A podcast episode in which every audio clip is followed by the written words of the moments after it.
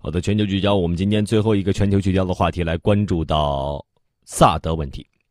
在驻韩美军周六的时候突然表示啊，部署在韩国西南部的萨德系统最远可以侦测周围一千公里内的导弹威胁。那么萨德系统的雷达范围理论上呢，就覆盖了部分中国领土。实际上呢，对于萨德在韩国部署在中国啊这个部署中，其实已经表达过很多次的反对了。那么，在九月十二号的时候，驻韩美军完成的第六辆萨德发射车的部署，已经进入到了作战运行模式。驻韩美军周六的时候，在《战略文摘》杂志中就声称，萨德系统的 X 波段雷达可以在周遭一千公里范围内侦测、分类、识别袭来的飞弹。不过，通常萨德系统的最佳防御范围呢，大约是六百到八百公里。那么这一说法呢，代表了美军承认萨德系统雷达其最大理论范围上覆盖了部分中国领土，包括中国东北和华北部分地区。那么我们来听《兵器知识》杂志执行主编秦真先生的分析。至少承认了萨德系统它的这个雷达设备对周边国家来说的话是有一定的这种所谓偷窥的这种能力的啊，这个。呃，是完全可以印证了之前呃中国包括俄罗斯方面大力的反对这个在东亚地区部署萨德系统。哎，这就是当初为什么反对它的理由，因为它确实具有偷窥的能力。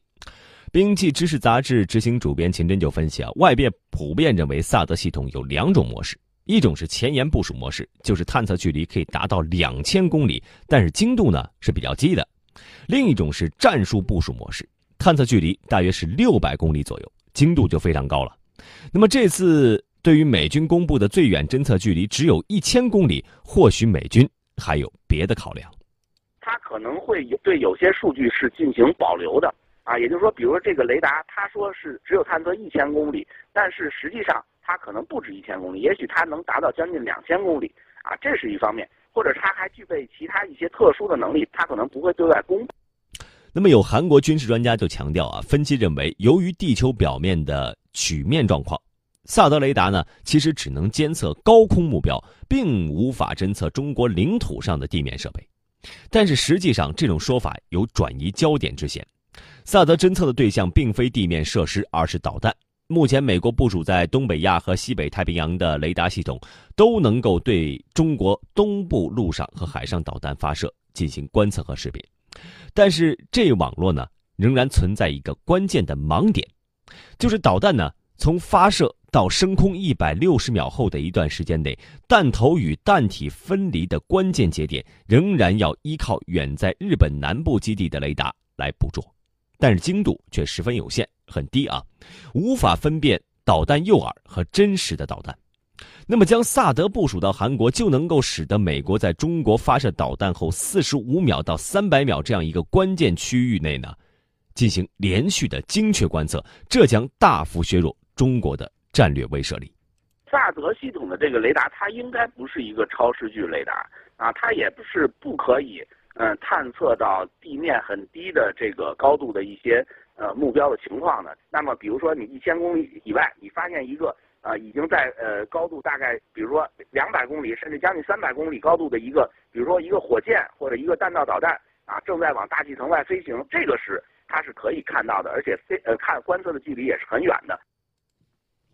哎，这样的话，这个听上去确实是威胁非常大啊。萨德系统的设计当初是。可以在四十到一百五十公里的高空中呢，对敌方的飞弹进行最终段的，就是在落下之前的飞行时的发射拦截弹，然后进行摧毁。那么，根据中韩美军的这个文章就透露啊，萨德可以在大气层内拦截短程或者是中程弹道导弹，并可以和其他弹道导弹防御系统一起做相互运作。韩国政府除了允许。驻韩美军部署萨德之外呢，还有意向美国采购素有“海上萨德”之称的标准三导弹，并将其看作完成啊这个韩国版的导弹防御系统的最后一块拼图。我们继续来听《兵器》杂志执行主编秦真先生的观点。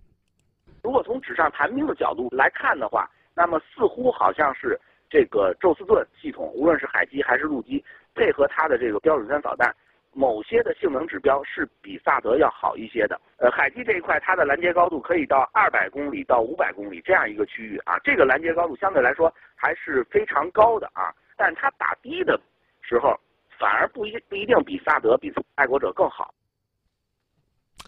对于萨德入韩，中国外交部其实已经多次发表反对的立场了。从去年开始，陆陆续续的反对过很多次。九月二十号的时候，中国外交部长王毅在纽约出席联合国大会期间呢，会见韩国外长康金和。啊，王毅又一次再次表示，中方理解韩方维护国家安全的需要，但是坚决反对在韩部署萨德系统，因为此举超出了韩国自身防卫，直接损害到中方的战略安全利益。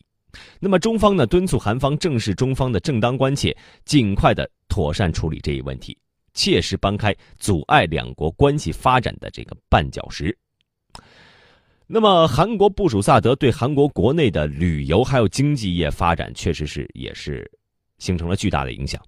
韩国观光公社周日的时候发布的一份数据就显示，今年一到五月份，韩国旅游收支逆差同比猛增二百百分之二百三十九点三，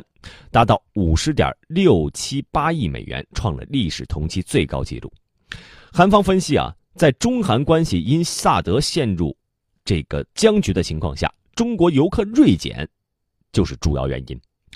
今年一到八月份，中国游客为二百八十七万人次，同比大减百分之四十八点八，将近一半。在九月二十九号即将履新的韩国驻华大使卢英敏在记者恳谈会上也曾经表示，萨德的探测雷达可以覆盖中国的大部分领土，中国的忧虑是理所应当的，韩方需要对此做出政治上和技术上的说明。不过，卢英敏的公道话引发了韩国内部部分人士的不满。根据朝鲜日报十月二号的报道，在上月三十号，韩国国民之党自由韩国党政党发言人甚至就就此事啊，要求青瓦台更换掉驻华大使。我们再来听上海国际问题研究院研究员赵干成的观点。从韩国方面新任驻华大使的这个发言来看呢，应当说呢，萨德的事情呢也是到了一个临界点，就是说呢，韩国方面呢总归是要做出一个决断，但是如果美国和韩国决定还是要部署的话呢，它会不可避免的在东亚地区呢造成新的一轮紧张的局势。